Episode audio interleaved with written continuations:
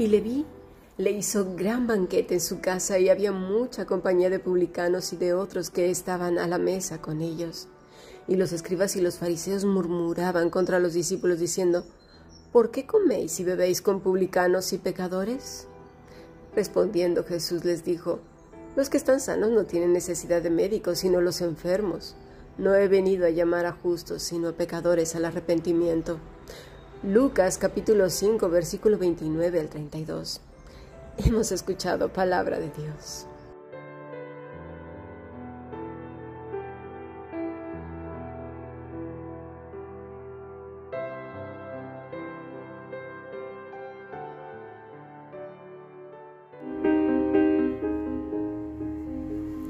La Fundación Bíblica te invita a participar tanto de esta aula internacional hoy apegados a él, como sus cursos online en mol.fundacionbiblica.com.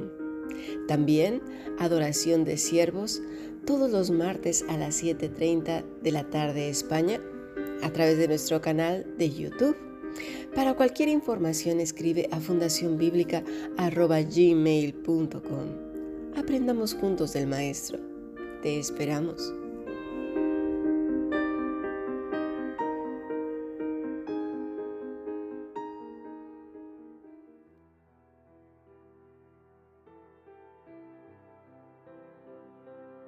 Bueno, hoy comenzamos un nuevo estudio. A todos nos encanta que nos digan que sí, ¿verdad? Pero el no, el no es muy difícil de llevarlo. Y bueno, dirás tú, ¿y qué tiene que ver con nuestra lectura si estamos hablando de que por el contrario, Jesús le dijo que sí a Mateo, perdonó sus pecados y encima le dijo que le siguiera? Definitivamente todo suena muy bien y está muy bien. Pero la vida tiene muchos contrastes y la vida en Cristo también, porque sobre todo es una vida de sacrificio, de renuncia. Y no estoy diciendo que la salvación se compre o, se pague con obras, no. Estoy hablando que el precio de seguir al Maestro es un precio de sacrificio, porque darle rienda suelta a lo que la carne quiera, pues a eso la mayoría estamos acostumbrados y los que tienen un poquito de problemas con el peso por precisamente comer demasiado o beber demasiado o tomar demasiado café o quizás estar demasiado tiempo sentados o sin hacer ejercicio, se cobra el precio. El cuerpo es muy caprichoso, ¿eh? Y a la larga, obedecer al cuerpo es lo más necio que hay. Quizás obedecer a la mente no sea tan complicado cuando la mente es disciplinada. Pero una mente también loca, imagínate, la obedeces a estas que están todo el tiempo enloquecidas con nervios, iras, contiendas y preocupaciones, pues el cuerpo se enferma. Y obedecer a un cuerpo caprichoso que solo quiere comer, comer o beber y beber eh, bebidas que no convienen, pues también es malo. Las vidas disciplinadas cuestan trabajo y, y yo no digo que así sea la vida en Cristo, vidas de dietas y vidas de... No, porque ya la gente convencional que es disciplinada disfruta de una mejor salud y una mejor condición física y mental por ser disciplinados. No, la vida en Cristo es mucho más y mayor que cuestiones de hombres y mujeres disciplinados. Pero vayamos por partes. Las luchas que enfrenta pues el hombre son demasiadas desde que se rebeló contra Dios, la vida no fue nada, ni ha sido nada fácil. ¿Por qué? Porque el hombre decidió no amar a Dios. Prefirió lo creado, la creación, antes que a Dios. Basta leer toda la escritura para ver una serie de error tras error que lo ha llevado pues a la locura en la que estamos hoy. Pero hoy más que nunca, el ser humano lucha contra el protagonismo la aceptación y la popularidad. Antes de que existieran las redes sociales, la vida privada era muy valorada. Si alguien salía en los diarios era un escándalo y sobre todo si era en una situación comprometedora. No era algo bien visto. A menos de que fuera en cuestiones de trabajo o cuestiones respetables, pero no así en la vida privada. Pero con la llegada de las plataformas las cosas fueron cambiando. De hecho, al inicio se decía en las oficinas de trabajo temporal que preparan a personas para buscar empleo, que cuidaran mucho de salir en fotos y que vigilaran que otras personas no publicaran imágenes de ellos porque podría afectar seriamente su carrera profesional. Pero con el tiempo eso fue perdiendo fuerza y ahora todo el mundo está interesado en ser visto.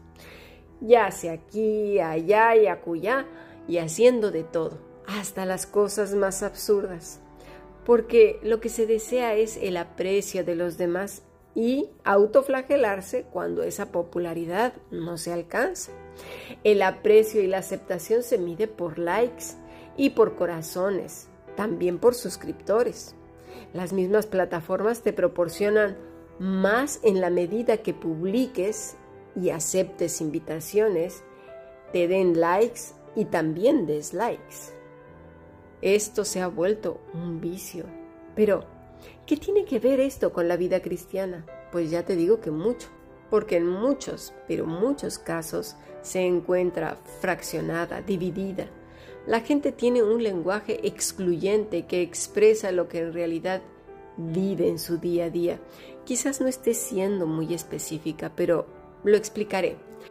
La vida de las personas se fracciona en varias partes. Una de ellas es la pública y de redes. Es ahí, justo ahí, y no tiene nada que ver con el Señor. Luego está la vida del trabajo. Esa es otra. Y pues también decimos, aquí no metemos al Señor. Aquí no. La vida con los amigos, más de lo mismo. Y la vida cuando van a algún lugar de diversión, bueno, Ahí está otro tipo de respuesta. Y luego está en la iglesia. El protocolo es diferente. Y así, en cada una de estas esferas hay un abordaje y una forma de ser con un lenguaje propio para cada grupo. Y luego está la vida en el rito, es decir, en la lectura y en la oración. Esta también requiere una forma de hablar y una posición del cuerpo y otro protocolo diferente. Es así que la persona está fraccionada en muchas partes. Yo no digo que eso esté bien, por el contrario, ¿sabes cómo se llama? Pecado. La palabra pecado es jamartía o jamartanó. Mucho se ha dicho de qué quiere decir esta palabra, pero bueno, yo la voy a explicar otra vez. Quiere decir desviarse del camino, no dar en el blanco. Pero me gustaría ir un poco más allá. Tiene una raíz que es muy interesante y creo que se entenderá mucho mejor lo que quiero decir y lo que hemos estado hablando hace unos momentos acerca de estas vidas fraccionadas.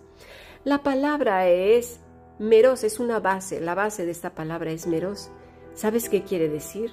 División, pedazo, parte, sección. Una persona que está dividida en muchas secciones, en muchas partes. ¿No te ha pasado que ves gente que en, una, en unas cosas es de una manera, cuando está en el trabajo de otra, cuando está con su familia de otra, pero yo no me refiero a los protocolos de buenas maneras y costumbres, no, me estoy refiriendo a la forma de ser en su corazón, a esa hipocresía, eh, tú me entiendes, ¿verdad? esas guardar las maneras, quedar bien, pero ya en casa se pierden esas maneras y sale el diablo, que, por así decir, ¿eh? los demonios que llevamos dentro. No me acuerdo qué teólogo decía que nuestro corazón es una fábrica de demonios. Y vaya que es cierto. Y luego cuando están con los amigos que sobre todo no son creyentes, pues ahí sale otra personalidad y salen sapos y culebras de la boca.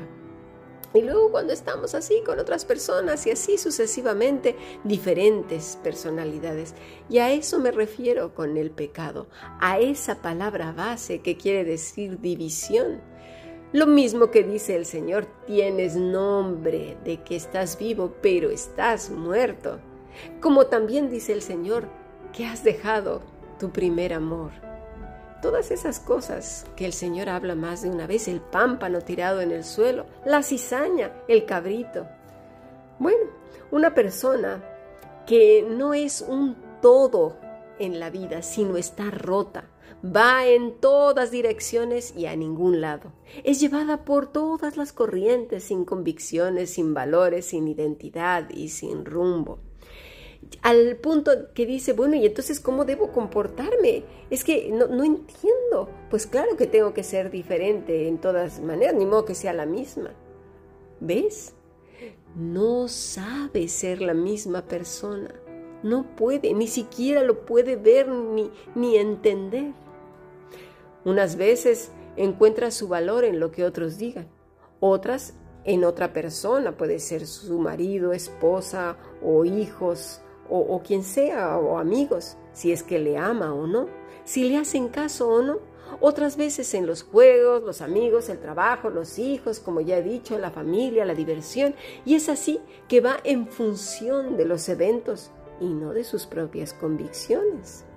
El resultado, gente sin identidad personal, que dice, ya no sé quién soy, ni a dónde voy. Nadie me quiere, nadie me hace caso, no me valoran. Cuando publican una imagen o algo en Facebook o en cualquiera de las plataformas, ¿te has fijado? Publiqué una foto y nadie me dio likes, pero al fulana sí, mira nada más. Y es la misma foto. ¿Lo analizas? ¿Lo ves como no me quieren? Pero aquí, ¿qué pasa? Es que Dios de verdad no me ama. O, yo no sé qué quiere conmigo. Y nos empezamos a confundir muchísimo. Pero porque estamos fraccionados. Tenemos que darnos cuenta que si estamos divididos en varias partes, no conocemos en realidad a Dios.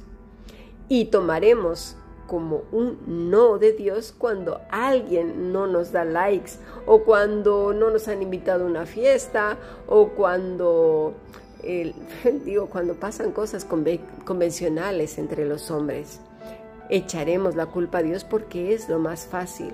No nos hemos dado cuenta que nuestra valía, nuestra identidad, la hemos puesto en manos de las circunstancias. Y eso no es el no ni el sí de Dios. Porque aparte, solemos decir, aquí no metas a Dios, nosotros mismos lo, lo hacemos. Y esto lamentablemente se ha polarizado a las iglesias y a pastores. El afecto y el valor por medio de likes y corazones de suscriptores. Conozco un excelente profesor científico que es pastor y escritor de muchos libros cristianos que yo misma llevé en la facultad y su tema es las ciencias, eh, la sociología. No quiero mencionar su nombre porque no creo que sea eh, el tema ahora mismo por lo que voy a comentar. Sus publicaciones en Facebook a veces no llegan ni a 10 personas y son publicaciones valiosísimas. Pero sé que su valor como hijo de Dios no se fundamenta en la aceptación de los hombres. He leído todos sus libros casi. Ni tampoco el alcance de sus publicaciones está basado en las personas, en sus respuestas de corazones y deditos hacia arriba. No. Antes no existían las redes ni las plataformas. Era el testimonio, la vida cotidiana. Obviamente el deseo de todo hijo, de toda hija de Dios, es que estas publicaciones las conozcan los más posibles. ¿Por qué? Porque el deseo es que se acerquen a Dios, que conozcan la verdad, pero ya sabemos que el hombre convencional no busca precisamente sermones ni enseñanzas que le confronten y lo lleven al arrepentimiento. Al contrario, consuelos que le animen y que le digan que todo va a salir bien, que le presenten a un Dios que siempre dice que sí a todo. Y ya alguna vez hemos hablado en otros podcasts el no de Dios. Eso no lo aceptan, ni lo quieren, ni siquiera pretenden escuchar alguna predicación que hable de que Dios diga que no. Pero Dios dice que no y lo vamos a ver.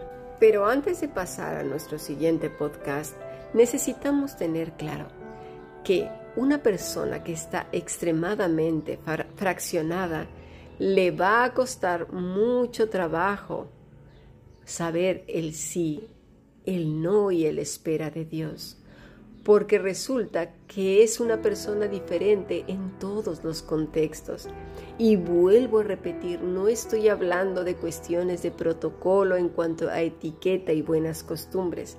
Yo sé que en casa no vamos a poner una mesa como la que pondríamos pues en cuestiones de una boda, por ejemplo, o, no vestiríamos de etiqueta pues eh, este, todos los días, ni tampoco eh, pondríamos la casa adornada como este, si fuera, no sé, una festividad. No nos vayamos al extremo. Me refiero a las cuestiones en cuanto a identidad personal, convicciones, en que seamos auténticos en nuestro corazón, alma y espíritu, no en cuestiones de etiqueta. Por favor, no se malentienda. Pasemos pues al siguiente podcast.